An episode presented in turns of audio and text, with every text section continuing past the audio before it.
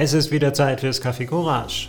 In Folge 9 treffen wir Heiko Kolz und wir lernen ganz viel über Coworking Spaces. Was macht sie aus? Was sind besondere Dinge, die solche Räume auf jeden Fall brauchen? Und was ist vielleicht auch jedes Mal komplett anders, wenn man so etwas ganz neu anfängt? Was macht es mit den Menschen? Und was macht es mit den Menschen, die solche Coworking Spaces betreiben, die die Geschäftsführer sind? Und warum sollten die auch Community Manager sein? Dieses und viele andere Sachen lernen wir und genießen wir im Café Courage. Herzlich willkommen und viel Spaß!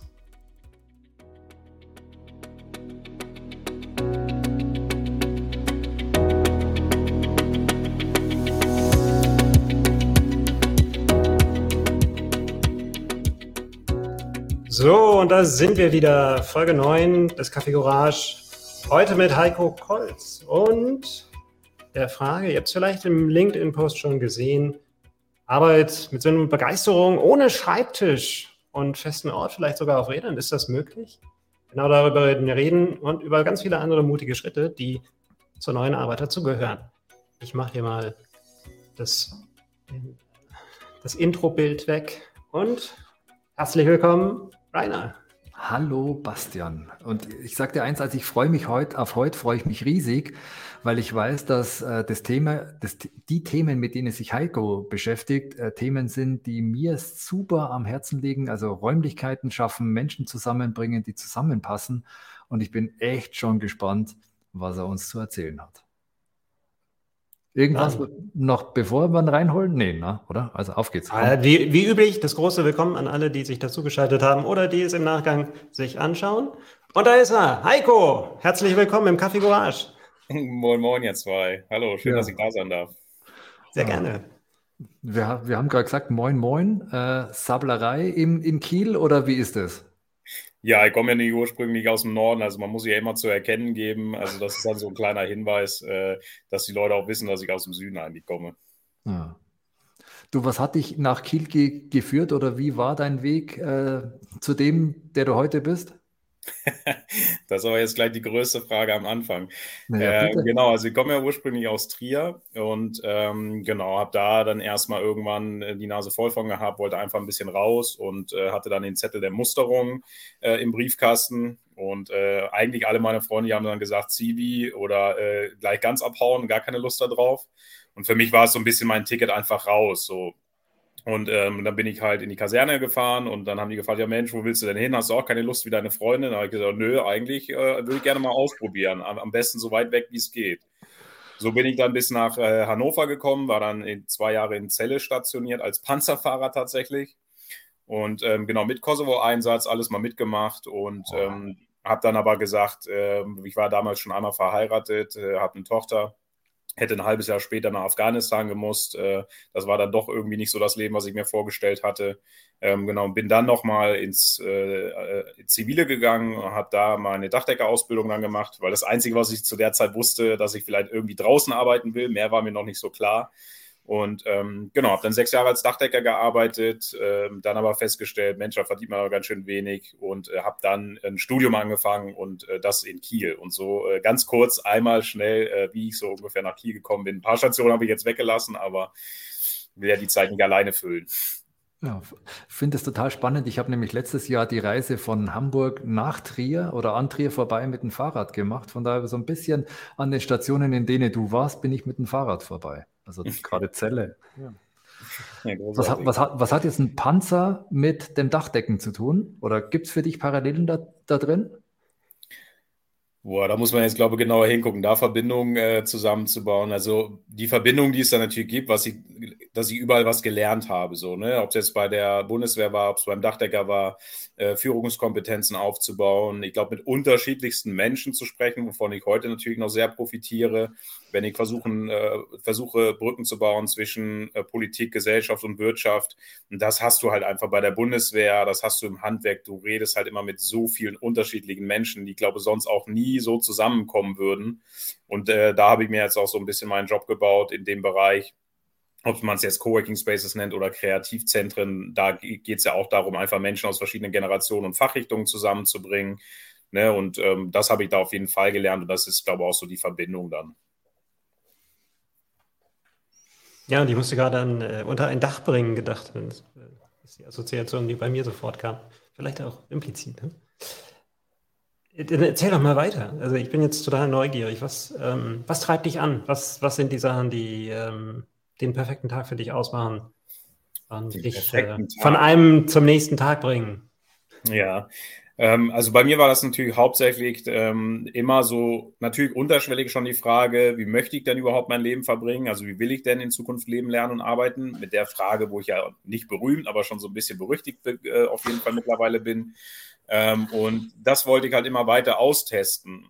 Es war für mich immer einfach zu sagen, was ich alles nicht machen möchte, aber irgendwann hat es mich selber genervt und ich wollte einfach mal rausfinden, ja, aber was will ich denn eigentlich machen? Und da war dann schon einmal Soldat, dann war Dachdecker, aber irgendwie war das nie so das, was ich halt, wo ich wirklich glücklich bei war. Also erstmal auch, ne, man verdient halt super wenig, man arbeitet super viel, wo ich dachte, ey, das passt irgendwie nicht zusammen. Man muss doch auch das machen können, was einem Spaß macht und trotzdem da vernünftig mit Geld verdienen können. Und dann war das dann erstmal, dass ich mein Abitur nachgemacht habe, dass ich Bauingenieurwesen studieren wollte eigentlich und ähm, in der Klasse, wo ich dann mein Abi nachgemacht habe, habe ich quasi das erste Mal sozusagen gecoworked. Ne? Da waren dann auch ganz viele unterschiedliche Menschen aus verschiedenen Gewerken, mit denen wir da zusammen gelernt haben. Mhm. Und da ist mir das das erste Mal so richtig bewusst geworden, ne? was auch schon bei der Bundeswehr oder beim Dachdecker passiert ist. Aber da ist mir das erst so richtig bewusst geworden, dass wenn man halt mit Menschen zusammenarbeitet, die verschiedene Brillen aufhaben, dass dann es viel mehr Spaß macht zu diskutieren, sich Probleme anzuschauen, Herausforderungen irgendwie ähm, her sich anzuschauen, weil dann viel, viel geilere Lösungen bei rumkommen so. Genau, dann hat mich das immer mehr interessiert, wie funktioniert denn überhaupt eine Gesellschaft oder die Wirtschaft. Dann bin ich so ein bisschen vom Bauingenieurwesen weggekommen, eher hin zum, äh, zu Wirtschaftswissenschaften. Bin dann, wie gesagt, nach Kiel gegangen, habe da mein VWL-Studium angefangen da kann man jetzt drüber streiten, ob man im VWL-Studium was über Wirtschaft äh, und Gesellschaft lernt, aber äh, zumindest so ab und zu der Frust, der hat mich dann dazu gebracht, auch andere Wirtschaftstheorien eben mir anzuschauen und vor allen Dingen die österreichische Schule.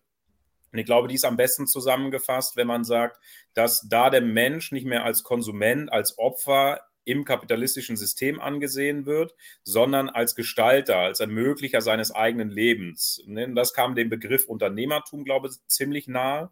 Und da war halt einfach dann meine, meine Neugier gedeckt, äh, ähm, äh, entdeckt. Und ähm, da wollte ich einfach mehr rein und habe mich dann nach dem Wirtschaftsstudium halt eben selbstständig gemacht und habe dann äh, meine erste Firma beraten, die wir dann auch gleich gekauft haben ähm, und bin dann sozusagen ähm, damit dann mit dem ersten Coworking Space gestartet, weil mit dem Partner, mit dem ich die Firma übernommen habe, mhm. mit dem sind wir dann auf den Hof seiner Eltern, äh, auf den alten Heuboden ähm, und sozusagen dann unser erster Coworking Space, wo wir dann Handwerk und Coworking sogar miteinander gemixt haben und äh, so ging das dann weiter, immer mit dieser Frage, wie wollen wir in Zukunft leben, lernen und arbeiten, wen können wir da vor Ort zusammenbringen, was kann man dann da lernen. Daraus ist ja ein ganzer Katalog an, an äh, Kompetenzen entstanden, den wir dabei bringen wollen. Also von Eigenverantwortlichkeit, äh, Selbstbewusstsein, Flexibilität, Empathie, Kreativität, aber vor allen Dingen das Agieren unter Unsicherheit. Mhm. Und das, was ich jetzt an den Standorten, wo ich tätig bin, machen möchte, ist einfach das weiterzugeben, ne? sich selber auf den Weg machen zu können, um zu schauen, wie wollen wir denn in Zukunft leben, lernen und arbeiten? Wie sieht denn die Arbeitswelt in fünf oder zehn Jahren aus? Was müssen wir können, um da bestehen zu können? Und das äh, treibt mich jeden Tag an und äh, macht dann auch irgendwie so meinen Tag dann perfekt, wenn ich da viele Leute erreiche, äh, natürlich auch die Immobilien entwickeln kann, die ich da finde und äh, einfach Orte für Menschen bereitstellen kann, damit die die gleichen Möglichkeiten ha haben, äh, sich diese Erfahrungen anzueignen, äh, wie ich das über den ganzen Zeitraum jetzt machen durfte. Du, hast eben so von den Anfängen berichtet und ich habe mir die Frage gestellt, die, diese Anfänge, da bist du sicher mit bestimmten Annahmen reingestartet, hast du bestimmte Vorstellungen gehabt und ein paar davon waren total anders, haben sich als total äh, anders dargestellt, als es dann ins Tun gekommen ist. Erinnerst du dich noch an, an so Sachen, die dich besonders überrascht haben, an denen du am meisten gelernt hast und wo es vielleicht doch irgendwie anders war als gedacht? Also ich glaube, das würde ich sogar eigentlich, äh, da würde ich sogar widersprechen. Aber ich bin auch jemand, ich gehe da nicht großartig mit Erwartungen ran oder stelle mir da irgendwas vor. Das ist vielleicht auch ein Punkt, was so in meinem nahen Umfeld den Leuten manchmal auf den Sack geht, was, wo die dann sagen, du gehst eher ganz schön naiv daran. Aber das ist halt genau das, was ich meine. Ich gehe da halt so ran, ich verlasse mich auf meine Kompetenzen und auf das Netzwerk, was ich mir aufgebaut habe und stelle mir dann eigentlich relativ wenig vor, wie das vielleicht sein könnte oder was da passiert, sondern schaue auf dem Weg, was dann daraus wird. Und das ist ja auch so ein bisschen der Satz, so lebe im Moment und nicht, mach dir nicht zu viele Gedanken äh, nach vorne, weil das beeinträchtigt auch wieder. Man hatte halt vielleicht eine Meinung, ne, wo man das dann halt auch wieder verfälscht, das Bild. Äh, und von daher würden mir da jetzt echt so spontan keine Momente einfallen, wo ich so komplett überrascht war. Das Einzige natürlich, ich habe gedacht, das geht alles schneller, dass ich in so einem Podcast oder in so einem Interview sitze mit diesen ganzen Themen. Ich bin damit ja jetzt schon so sechs, sieben Jahre unterwegs äh, und immer, dass man den Leuten wirklich predigt, Leute, wir brauchen bald keine Büros mehr, wir werden viel mobiler arbeiten, es wird viel weniger Festangestelltenverhältnisse geben. Es wird viel mehr Unternehmerinnen brauchen äh, und wo die Leute dann vor ein paar Jahren gesagt haben, Mensch, also ist ja schön und gut, was du da alles machst, aber äh, ne, die Wirtschaft funktioniert halt anders. Und äh, jetzt, wo man dann halt auch ein bisschen größere Standorte hat, ähm, die man dann da zeigen kann, ähm, dann kommt das dann natürlich auch alles ein bisschen besser an und man hat natürlich dann auch ein, ein besseres Standing. Aber das wäre so das Einzige, ne, dass ich gesagt hatte, dass die Leute das eben schneller sehen, das erkennen, dass wir so einen Wandel in der Arbeitswelt haben das geht dann doch erstaunlich langsam, äh, muss, ich, muss ich zugeben. Äh, wo du gerade über konkrete, ähm, konkret entwickelte Objekte, konkret entwickelte äh, Konzepte sprichst, wer sind deine Hauptkunden? Sind das Einzelpersonen? Sind das Businesses? Also ist es eher B2C, B2B? Was ist so dein Modell? Wo ist da der Markt? Mm, also ich glaube, ich, ich äh, finde auch gerade erst noch meinen mein Markt und mein Modell. Mm, das ist ja alles immer so dazugekommen. Das ist ja einfach gewachsen dann so, ne? Da war, hatte ich mir auch relativ wenig vorgestellt. Ich bin da eher immer so von einer Stelle in die andere gerutscht und ähm, das war ja dann, als wir auf dem alten Heuboden waren, mit dem Impulsraum, mit dem ersten Coworking, mit dem Handwerk zusammen das hat sich dann relativ schnell irgendwie in Schleswig-Holstein rumgesprochen. Da gibt es jemanden, der ist gelernter Dachdecker, Handwerker, macht aber da so einen Space auf so einem alten Bauernhof und da sitzt eine Änderungsschneiderin oder sitzt ein Gewässerbiologe. Ein Kumpel von mir, der saß da und hat seine Professur in Physik geschrieben. Dann sitzt da mittlerweile jemand, der verkauft Roboterarmprothesen, wo man dann dachte so, äh, also wie finden die diesen Ort oder wie finde ich auch die Menschen, die dann da hinkommen? Und ähm, genau, so über das Netzwerk, was man sich dann aufgebaut hat, ist man an die Geschäftsführung vom Anscha Campus gekommen. Durch verschiedene Vorträge ist man dann an den nächsten Investor gekommen, der den Alsenhof in Lägerdorf in der Nähe von Hamburg gekauft hat, wo wir dann jetzt gemeinsam was machen. Ähm, und so kommt dann immer so ein Projekt nach dem anderen. Also ich glaube jetzt so die Hauptkunden sind, glaube ich, schon, oder mein Hauptklientel sind so die mit den Immobilien, die so denkmalgeschützt sind, äh, die eine andere Nutzung suchen, ein anderes Leben reinbringen wollen, aber halt auch Unternehmen, die jetzt halt riesige Bürogebäude gebaut haben, die sie jetzt eigentlich nicht mehr brauchen, bis hin zu Kommunen, die Dorfkerne ganz anders gestalten wollen. Also es geht nachher wirklich eigentlich so um Immobilien, Quartiers- und Projektentwicklung, aber so mit diesem ganzen ähm, Kern, New Work, Coworking, ähm, beziehungsweise bei mir so dieser Überbegriff Kreativzentren. Mhm. Jetzt, jetzt, hast du ja äh, ganz am Anfang auch so erzählt, so diese ganze Rundumblick und Menschen unterschiedlichster Couleur, äh, Ausstattung zusammenzubringen. Und für mich etwas, das ich jetzt in vielen Coworking Spaces noch nicht gesehen habe, Handwerk mit Menschen, die äh, Kopfarbeit betreiben, zusammenzubringen. Ist das die Zukunft für dich? Also ob es jetzt die Zukunft ist, weiß ich nicht. Also es funktioniert jetzt einfach gerade ganz gut. Und das sind auch immer, mh, hm, glaube so als, als Community Manager oder als jemand, der halt so einen Space gründet, muss man halt einfach immer Augen und Ohren offen haben. Und als ich habe mir das ja nicht ausgedacht, Handwerk und Coworking jetzt miteinander zu vermixen. So, ne? Das war einfach die Situation. Wir haben einen Handwerksbetrieb übernommen, der Raum war viel zu groß, was machen wir mit der Restfläche? Und dann war halt mal ein ITler da, der kam mit seinem Programmieren nicht weiter, dann ist er rüber in die Nähwerkstatt und hat dann halt einfach sich so eine Tasche zusammengenäht und hatte da eine Idee, wie er mit seinem Programm weitermachen kann. Da ich gedacht, na, ist doch super, habe ich mitbekommen, werde ich anderen Leuten natürlich auch die Möglichkeit geben, das irgendwie äh, machen zu können. Und das ist schon ja relativ naheliegend, wenn man es dann da mal gesehen hat, dass wenn man halt nur am Schreibtisch sitzt, nur mit Kopf arbeitet, dass halt dem Körper, der, dem Geist, irgendwie dem Herz auch ab und zu mal was fehlt, was man halt einfach mal bauen kann, so, ne? Und dann ist mir das natürlich immer mehr gekommen, das, was bei mir auch immer so war, ne? Klar, ich sitze jetzt viel am Schreibtisch und ähm, mache viel Kopfarbeit, aber ich bin halt trotzdem irgendwie gelernter Handwerker und dann trotzdem auch ganz froh, äh, mir jetzt den Job gebaut zu haben, so wie ich es gemacht habe, dass trotzdem durch diese Immobiliensanierung immer noch so ein Teil natürlich auch handwerkliche Sachen mit reingehen und natürlich dann aber auch an den Standorten selber äh, Handwerksbetriebe irgendwie mit drin sind. Ne? Das geht aber dann auch von Lasergravur bis hin zur Autowerkstatt. Äh, auf dem Alshof sitzt eine, eine Steinmetze mit dabei. Also das ist aber halt eben auch, ich glaube, nur die Folge davon, dass ich denke, dieser Ort ist erstmal für alle Menschen da. Alle, die sich irgendwie berufen fühlen, da mal vorbeizugucken, die so ein Gefühl haben, eher vielleicht auch ein ungutes Gefühl im Bauch, so, oh Gott, wie sieht eigentlich in fünf oder zehn Jahren unsere Arbeitswelt aus? Was ist da eigentlich noch mein Job? Dafür, das soll so eine Informationsstelle quasi sein für so eine Menschen, die dann mit ganz vielen anderen unterschiedlichen Menschen zusammenkommen können, um sich dann halt wieder dieser Frage äh, zu widmen, wie wollen wir in Zukunft leben, lernen, arbeiten. Und durch die Kombination, dass dann einfach Menschen hinkommen und ich ja gar nicht weiß erstmal, was die machen, ne, und ich Räume zur Verfügung stellen möchte, die auf alle Bedarfe irgendwie reagieren können, ergibt sich das dann halt. Also wie gesagt, ob das die Zukunft ist, jetzt Handwerk und Coworking, weiß ich nicht. Für mich ist es die Zukunft, so eine Orte zu haben, wo Menschen hinkommen, erstmal egal, was sie machen. Und der Ort findet dann eine Kombination oder eine mhm. Möglichkeit, auf diesen Bedarf zu reagieren. Ich glaube, diese Flexibilität, dieses Arbeiten unter, äh, dieses Agieren unter Unsicherheit, das ist, wird die Zukunft sein, dass wir damit lernen müssen, umzugehen. Dass egal, was morgens passiert, wir stehen auf, wir wissen, was wir können, wir wissen, wen wir kennen und damit lässt sich alles lösen so. Und dann ist eher so Handwerk und Coworking vielleicht das Ergebnis, als das jetzt wirklich gezielt als Werkzeug zu nutzen, um irgendwas zu lösen. Macht das Sinn?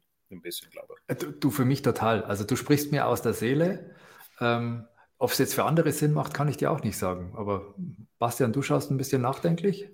Ja, ich schaue ein bisschen nachdenklich. Du hast da einen wichtigen Punkt angesprochen, der, der ganz häufig mit, mit New Work irgendwie einhergeht. So modernes Arbeiten, moderne Arbeitsorte, ganz allgemein, ne? ob das jetzt im Büro ist, was irgendwie umgestaltet wird, ob es äh, darum geht, wie man ähm, ja, bestmöglich zusammenarbeitet, ganz allgemein. Du hast ja sehr von der, sehr viel praktische Erfahrung, Räume zu schaffen. Du hast es gesagt, die, die flexibel genug sind, um alle Bedürfnisse ähm, zu befriedigen oder zumindest darauf angepasst zu werden. Was, was, sind so die Sachen, die man braucht für den perfekten Coworking Space?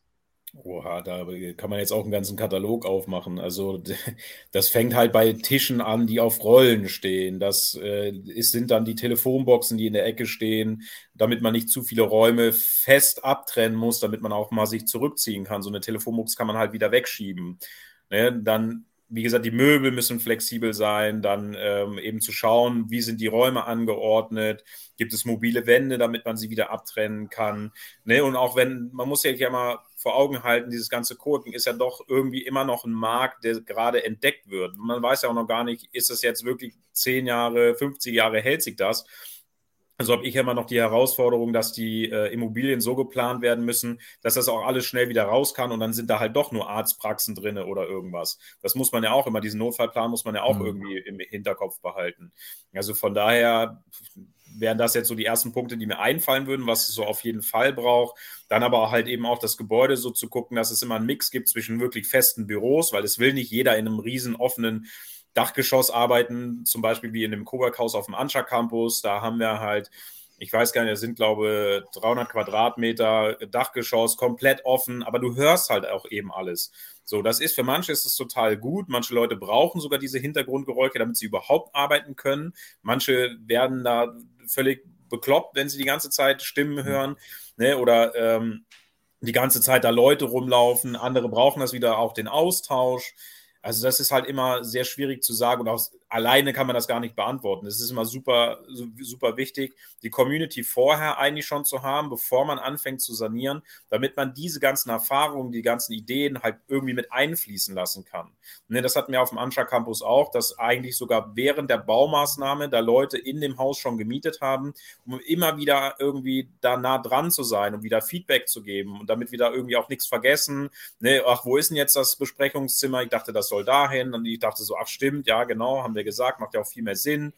Ja, also immer schon irgendwie die Kunden mit dabei zu haben, um dann wirklich das so machen zu können, ähm, wie die sich das dann halt eben wünschen. Und ähm, ansonsten ist da wirklich jeder Coworking Space anders. Jede Begebenheit vor Ort muss dann irgendwie betrachtet werden, um wirklich diese Flexibilität für die Menschen eben bereit zu halten. So, ne? Und ob da abends Yoga stattfindet und äh, tagsüber dann wieder irgendeine Vorstandssitzung, das ist mir halt irgendwie ganz wichtig, dass das möglich ist, auch im wirtschaftlichen Sinn dahinter, weil da steht ja eigentlich nur, wir wollen das Ding 24-7 vermieten. Mehr ist es ja eigentlich gar nicht.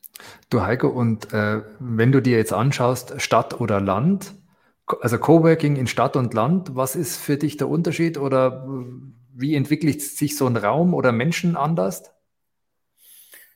Ähm,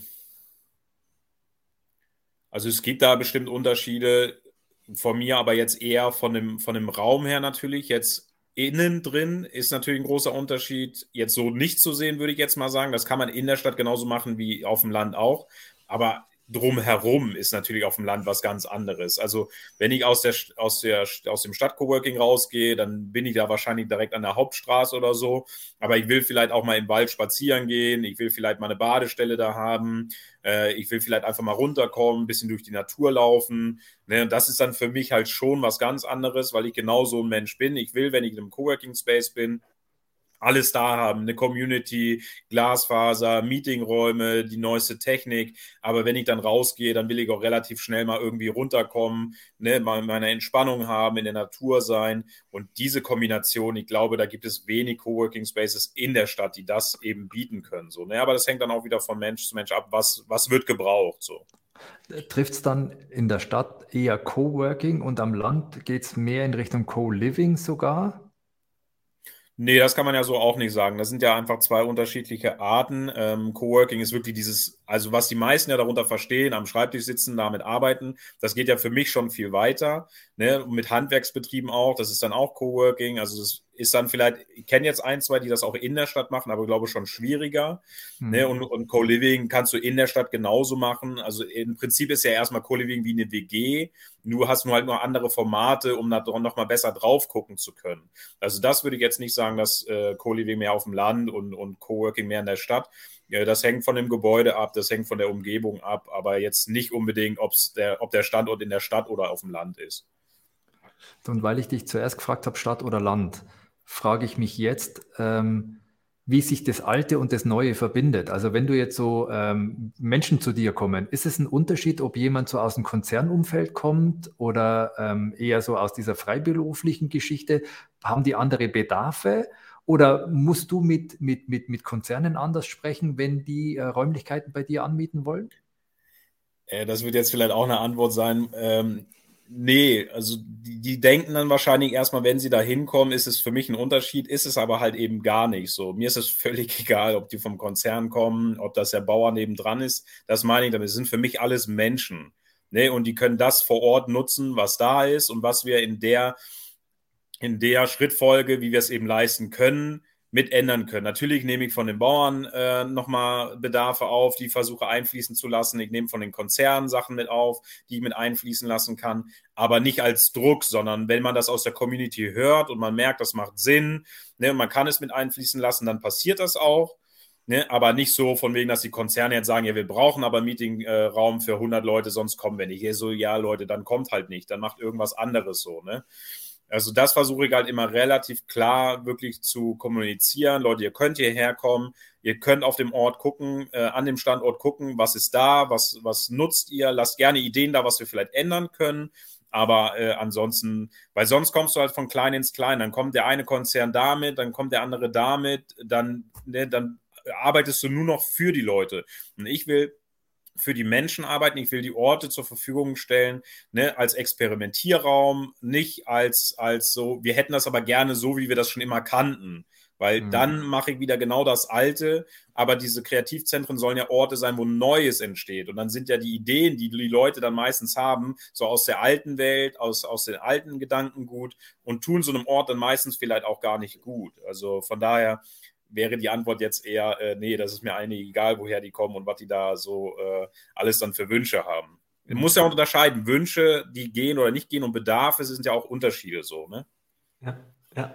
Äh, Rainer hat eben schon den, den Kommentar von Patrick mit reingespielt und das ist für mich eine interessante Verlängerung des, des Themas. Wenn die Leute, wenn es nicht so wichtig ist, wo sie herkommen, aber wenn sie da sind, dann ist es ja nicht nur das Arbeiten, sondern auch das, was da noch drumherum passiert.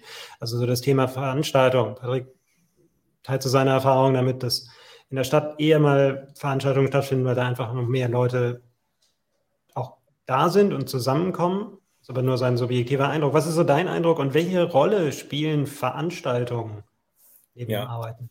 Also, äh, ja, hi, hi, Patrick, erstmal vielen Dank für deine Frage. Äh, schön, dass du es geschafft hast.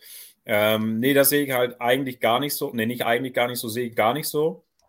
Ähm, das mag meistens so aussehen, aber ich glaube, auf dem Land verläuft es sich auch viel mehr. Ähm, und es kommt hundertprozentig auf das Community Management an. Das auf jeden Fall. Ich bin aber auch in einem ganz anderen Umfeld unterwegs, wie jetzt andere Coworking Spaces auf dem Land, die da ihre eigenen Sachen machen. Deswegen ist halt so das Hauptbild, dass da erstmal viel weniger passiert. Also ich kann mich jetzt nicht beschweren, dass auf dem Alsenhof oder im Impulsraum damals zu wenig Veranstaltungen waren. Wir hatten eher genau das andere Problem, dass halt äh, zu viele eigentlich raus wollten, dass man das gar nicht abgebildet bekommt und äh, mit der Arbeit auch gar nicht hinterherkommen. Also eher Veranstaltungen dann absagen musste, weil man gar nicht so viel Personal hatte oder so. Ne? Also da bin ich aber auch vielleicht nochmal anders unterwegs äh, als, als andere Coworking Spaces äh, auf dem Land. Von daher ist wahrscheinlich das Bild, was Patrick jetzt so hat, erstmal berechtigt, aber das müsste nicht so sein, wenn man Community Management anders sieht und auch eine viel höhere Gewichtung drauflegt. Oft ist es aber leider so, dass Community Management derjenige ist, der dann Kaffee kocht oder ein bisschen die Stühle rückt. Für mich ist Community Management aber was ganz anderes. Für mich gehört sogar Community Management und Geschäftsführung zusammen. Ne? Weil eigentlich, wenn man es mal überlegt, ist ja ein Geschäftsführer, ein Unternehmer dafür da, um sich abzuschaffen und hat ja dann so nach erstmal gar nichts zu tun. Und dann ist es ja seine erste Aufgabe, seine wichtigste Aufgabe, sich um seine wichtigsten Kunden zu kümmern. Und das sind die Mitarbeiter und alle, die da dranhängen und der Ort selber.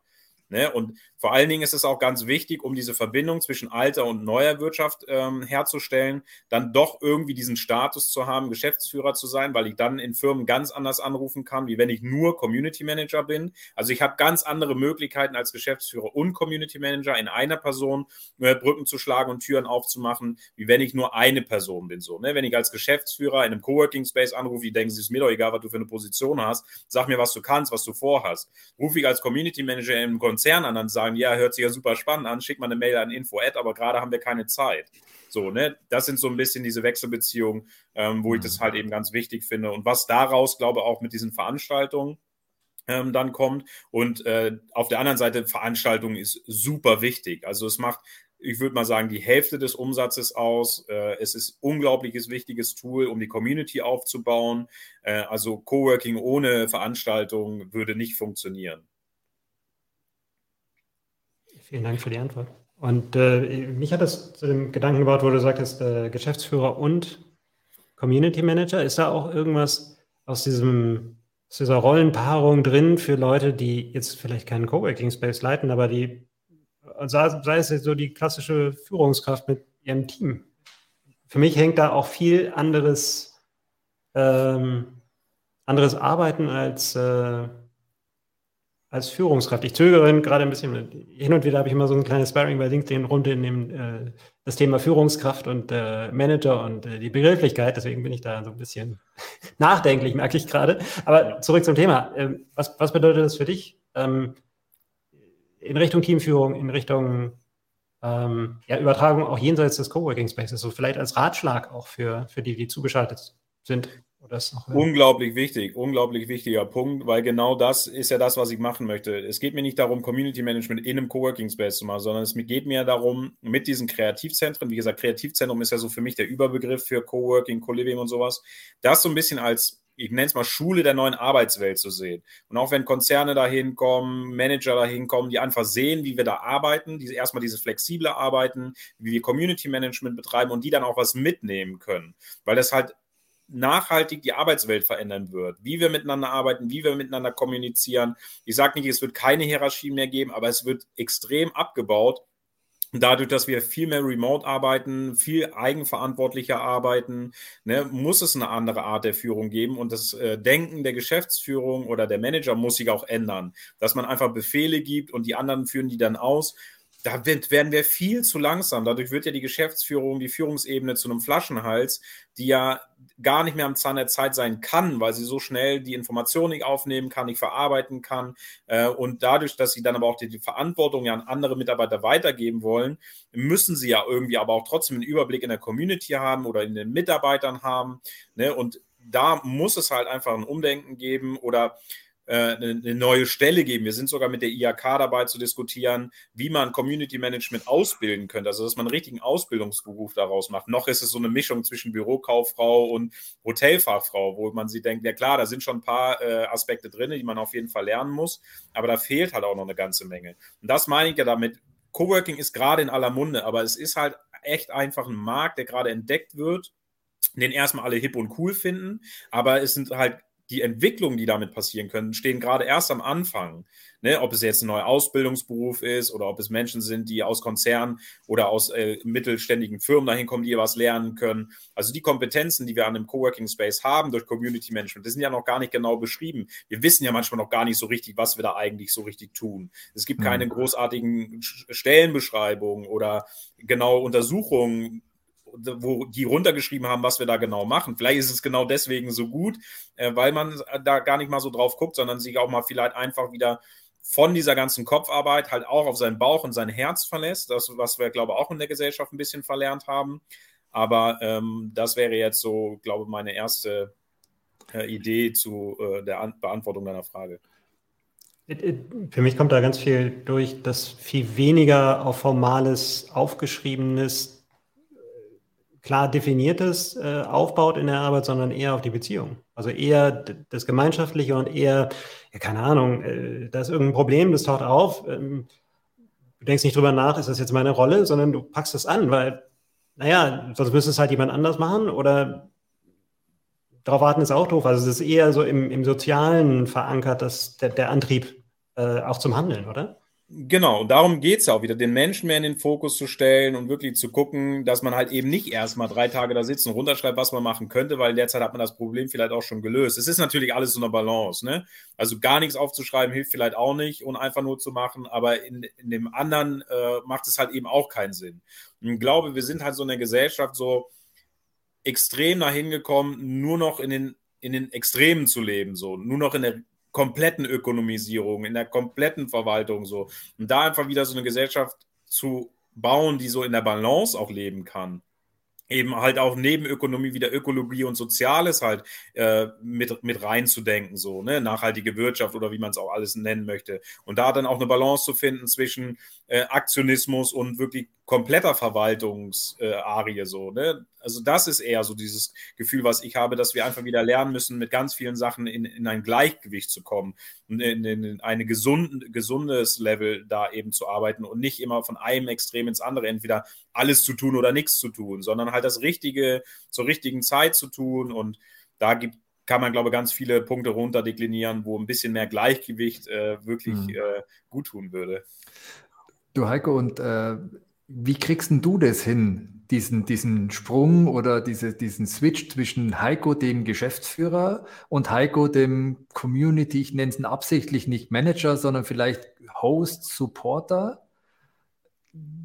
Ist es für dich schwierig? Ist es äh, für deine Community schwierig, dich in zwei Rollen zu sehen oder als äh, differenziert zu, zu betrachten? Ja, natürlich. Also das ist immer noch schwierig, ich sage ja gerade, das ist ja auch erst eine Position, die man gerade erst so entdeckt und man weiß noch gar nicht, okay, was sind jetzt Aufgaben? Ich kann ja jetzt auch nicht alle Aufgaben eins zu eins, was sonst ein klassischer Geschäftsführer macht und was ein klassischer Community Manager macht. Dann, also mein Tag hat auch nur 24 Stunden und ich bin gerade so ein bisschen dabei rauszufinden, okay, was sind jetzt wirklich die wichtigsten Sachen, was muss man irgendwie delegieren, im, im Team machen natürlich ist es dann manchmal ein bisschen kompliziert äh, in der Community, aber du bist ja der Geschäftsführer und wie können wir das ja, du hast ja die Verantwortung. Ja, ne, und das ist halt ein komplett neues Rollenverständnis und man muss halt wirklich gucken mit allen zusammen, wie kann man das bauen, wer macht was und äh, wer ist schlussendlich wirklich der, der den Kopf hinhalten muss oder kann man sich das auch teilen.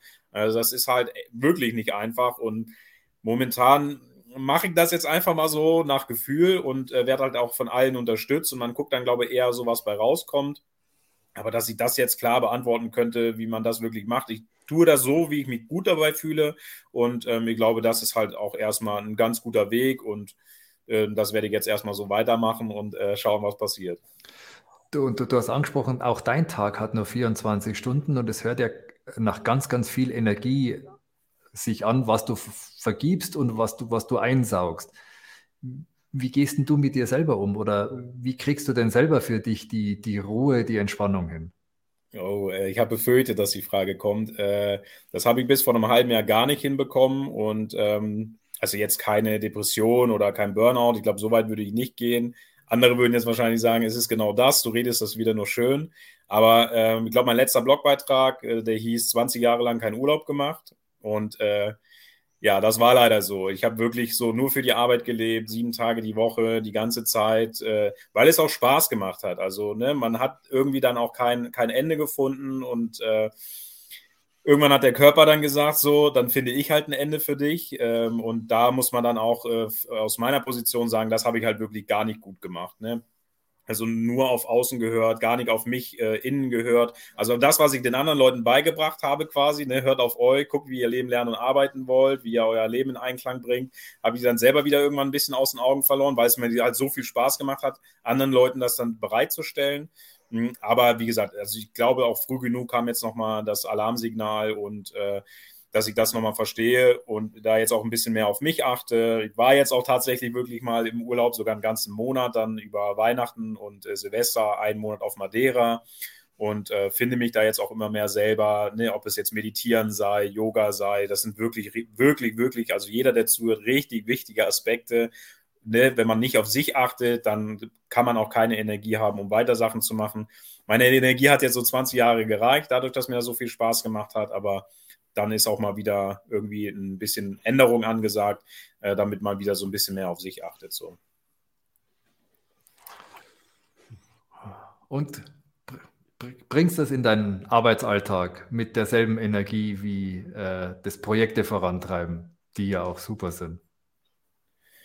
Ich muss mich noch ein bisschen dran gewöhnen, ich muss mich da oft zurückhalten, so, auch wenn ich dann Yoga mache oder so, denke ich mir, boah, jetzt könntest du eigentlich viel coolere Sachen machen, aber äh, es ist ein Lernen einfach so, ne? Und so wie ich mhm. dann äh, lernen durfte, so eine Standorte aufzubauen, äh, so darf ich jetzt auch lernen, wieder so auf mich zu hören, zu genießen, wenn man Zeit für sich hat, wenn auch mal nichts los ist, wenn man nicht in, in einem Interview ist.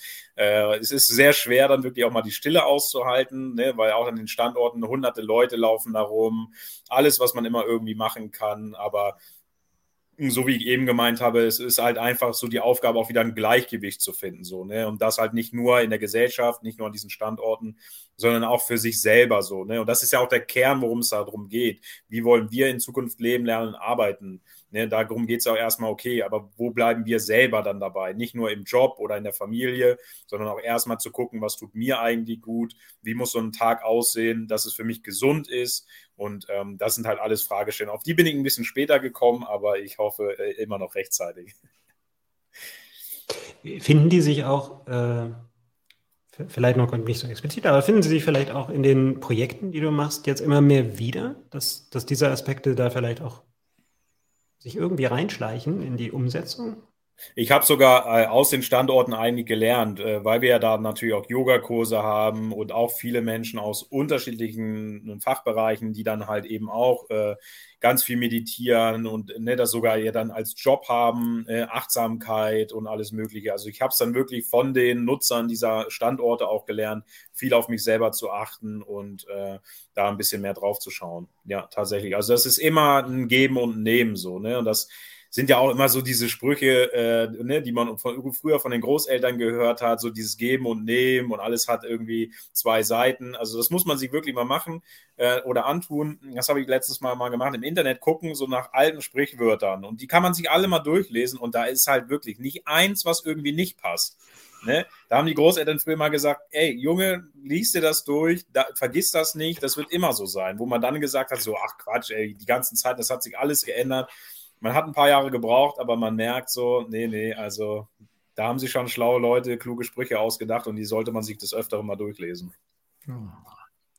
Sollte man, gell? Ich habe noch ein Thema, was mir so auf der, äh, auf, der auf der Seele brennt, das mir irgendwie nicht, aber ich bin da total neugierig und es ist ein bisschen zurück äh, zu New Work, New, zu neuer Arbeit, zu Technologie. Du hast es so ein bisschen angesprochen. Deswegen mache ich jetzt eine etwas längere Umleitung, weil wir jetzt aus einem anderen Thema kommen. Ähm, welche Rolle spielt bei euch in den Coworking Spaces hybrides Arbeiten?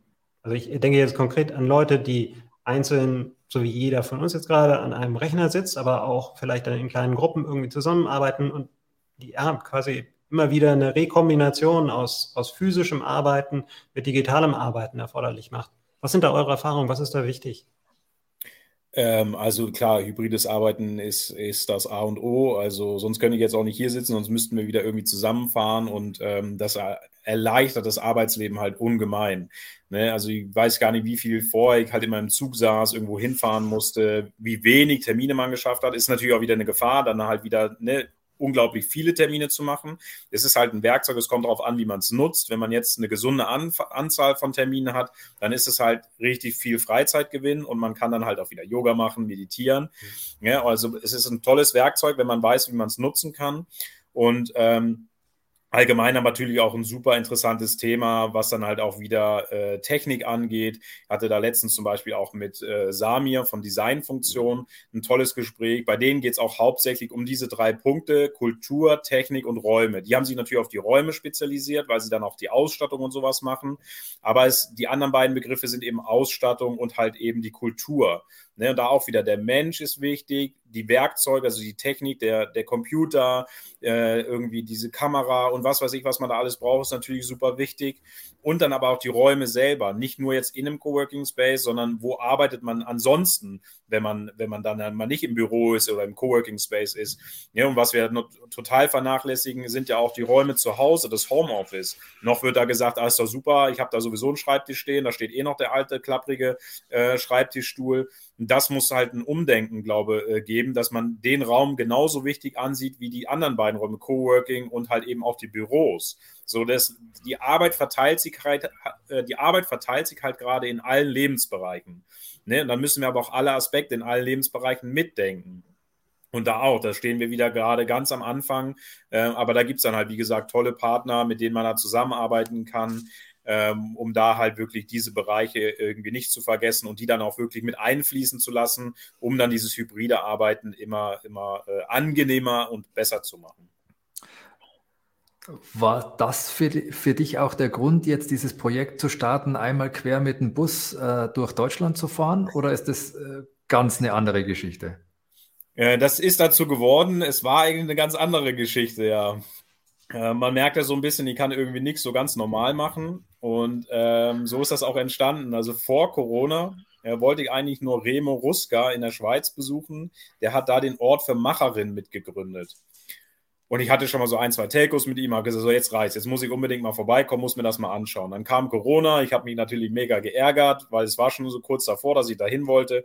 Ne? Und ähm, wenn man mich kennt, wenn ich mich ärgere, dann kriegen das immer relativ viele mit. Und äh, dann kamen immer mehr Leute, Mensch, aber wenn es dann irgendwann klappt, dann fahren wir auf jeden Fall mit. Und dann habe ich gesagt, boah, da irgendwann waren so viele, was soll ich denn machen? Soll ich einen Reisebus mieten, damit wir da alle runterkommen? Und äh, ja, so ist es dann gekommen. Ich habe dann vor einem halben Jahr äh, Finn Peters kennengelernt. Der übernimmt gerade von seinen Eltern das Reisebusunternehmen äh, Peters Reisen aus Neumünster. Und ähm, der hat auch das Thema äh, Coworking irgendwie auf der Uhr, hat jetzt in seiner Firmenzentrale auch einen kleinen Coworking Space eingerichtet äh, für die Busreisenden. Und ähm, die haben in der Corona-Zeit Reisebusse als Impfbusse umgebaut. Und so kam dann die Idee, das dann halt einfach als Konferenzbus, als Coworking-Bus umzubauen und dann mit ein paar Leuten halt äh, bis in die Schweiz runterzufahren. Und dann ist das immer mehr gewachsen. Dann haben, wie gesagt, über 30 Städte angefragt, ob wir da vorbeikommen. Äh, ganz viele Menschen haben gefragt, ob sie mitfahren können, äh, ob sie uns hinterherfahren können. Äh, und dann ist die Idee da äh, eigentlich daraus entstanden, wirklich die, Co die Coworking Spaces oder Kreativzentren in Europa mit dem Bus zu verbinden. Mhm. Ne? Und da, ähm, wie gesagt, halt aber halt eben auch mit Partnern wie mit workation.de oder Metreat, ähm, die so dann diese ganzen äh, Räumlichkeiten nochmal anbieten, äh, zusammenzuarbeiten, um wirklich zu zeigen, man muss nicht eine Vocation oder ein Retreat irgendwo auf Bali machen, sondern man kann das halt auch echt ganz entspannt hier mit dem Bus in Europa machen. Es gibt tolle Standorte, wo man das machen kann, tolle Vocation-Plätze, tolle Coworking-Plätze. Und für mich natürlich im Hintergrund war ganz wichtig, diese ganzen Kreativzentren mal miteinander zu verbinden, weil ich da halt viel mitbekomme, dass immer noch viel alleine gemacht wird und dass da, da durch Verbindung, durch Kooperation noch richtig äh, große Synergieeffekte versteckt sind. Hm. Und wann fahrt ihr los? Gibt schon Datum? Es gab leider schon ein Datum, aber äh, ein größerer Sponsor ist abgesprungen und äh, wir müssen das jetzt nochmal verschieben. Es gibt noch kein neues Datum. Wir werden auf jeden Fall fahren, also das, das auf jeden Fall. Aber ähm, genau, man kann jetzt auf äh, YouTube, kann man so ein kleines Video sehen, ähm, wie es so ein bisschen ablaufen wird, was wir so oder so vorhaben. Ähm, aber ein genaues Datum, das wird es dann demnächst nochmal geben, wenn das dann wieder feststeht und äh, neue Sponsoren mit an Bord sind. Perfekt. Und das ist vielleicht auch die Gelegenheit, wenn jetzt jemand äh, zugehört hat und gesagt hat, Mensch, da muss ich mitmachen. Oder da soll ich, jemand vorbeikommen, weil ich will hier irgendwie einen Bus auf meinem Hof haben. Genau, aber da gibt es ja viele Möglichkeiten, ob das jetzt bei dem äh, Bus ist, wo wir vorbeikommen sollen, oder ob wir, ob er da mitfahren will, oder ob es auch an den Standorten ist. Also wir haben da ja auch alles von Immobilieninvestitionen bis Startups-Investitionen. Da kann man sich gerne mal mit mir in Verbindung setzen, äh, was da los ist. Also äh, wenn, wenn ihr da draußen Leute seid, die Geld loswerden wollen, da finden wir auf jeden Fall was. Das ist du und, und, und wie findet man dich, Heiko? Äh, man findet mich über meine Homepage äh, heikokolz.com. Man findet mich aber auch auf YouTube, ähm, mit dem Cowork Talk natürlich auch und äh, auf LinkedIn. Das sind so die besten Kanäle, wo man mich dann erreichen kann. Du, Bastian, und wenn ich jetzt so einen leichten Blick auf die Uhr wage, äh, sind wir schon so ein, ja, ein gutes Stückchen voraus von dem, was wir sonst immer irgendwie unterwegs sind. Und wenn jetzt du keine Frage hast, würde ich jetzt einen Heiko noch gern was zum Abschluss fragen. Dann los. Heiko, gibt es irgendwas, was du der Welt oder vielleicht ein paar Sachen, die du den Kollegen, die jetzt zuhören, Kolleginnen, die zuhören, mit auf den Weg geben möchtest und sagst, so die drei Weisheiten des Heiko Kolz als Geschenk ja. aus dem Café Courage? Drei Weisheiten des Heiko Kolz, das hört sich schön an. Ähm, also, wonach ich immer gelebt habe oder agiere, ist wirklich einfach mal machen. Das sind sehr wenige Worte und unglaublich schwierig. Ähm, dann wirklich sich auf seine Kompetenzen zu verlassen oder halt eben an Standorte wie äh, uns zu kommen und ähm, Flexibilität, Kreativität, Eigenverantwortlichkeit, Selbstbewusstsein, Empathie und das Agieren unter Unsicherheit zu lernen, was immens wichtig ist, glaube ich, in unserer jetzigen Zeit und sich darauf zu verlassen und dann auch davon auszugehen, dass man am Tag wirklich alles schafft dieses Selbstvertrauen dann zu haben. Und der dritte Punkt dann, das, was man da nicht schafft, da kommen dann auch manchmal Sachen vor, sich auf sein Netzwerk zu verlassen, dass da dann schon jemand drin sein wird, der einem dann helfen kann. Genau, wobei es natürlich auch unglaublich wichtig, dass man sich dann erstmal ein Netzwerk aufgebaut hat. Aber das ist, glaube ich, so in der Coworking-Szene ähm, eine gute Stärke, die wir haben, dass wir uns da unterstützen, dass wir auf Kooperation aus sind und äh, da natürlich auch große Synergieeffekte erzeugen können. Aber das würde ich jetzt so als drei Punkte sagen. Einfach mal machen, sich auf seine Kompetenzen verlassen, dann sich ein Netzwerk aufbauen, äh, was dann den Rest für einen erledigen kann. Vielen Dank, Heiko. Sehr gerne. Vielen, vielen Dank. Ich fange schon mal an, so ein bisschen das Outro laufen zu lassen. Ich äh, habe mich sehr gefreut, dich kennenzulernen. Ja, ebenso. Schön, dass ich da sein durfte. Und ich muss sagen, die Zeit ist wirklich, wirklich schnell vergangen und ich hätte noch so viele Fragen. Insofern, ähm, das, die Tür des Cafés steht immer offen. Ähm, das ist nicht das letzte Mal. Und äh, es gibt noch so viele Möglichkeiten, was zusammen zu machen. Ich würde mich freuen. Und vielleicht sogar im Anscha Campus in Kiel das nächste Mal. Ich bin ja immer noch gespannt, wie es da ausschaut. Lass ich das Coworkhaus ist fertig, kommt gerne vorbei. Das Danke vielmals. Vielen, vielen Dank. Vielen Dank an alle, die dazugeschaltet haben, äh, an die vielen Kommentare und ähm, ja, dass ihr einfach da seid. Und äh, ich würde sagen, bis zum nächsten Mal. Diesen Mitschnitt, den bekommt ihr, wenn ihr ihn jetzt gerade bei LinkedIn gesehen habt und ihr sagt, das war so gut, das müsst ihr nochmal hören, dann gibt es das relativ kurzfristig äh, auch als Podcast und natürlich auch als Mitschnitt bei YouTube. Insofern alles, alles Gute, habt eine großartige Zeit und bis zum nächsten Mal im Café Courage.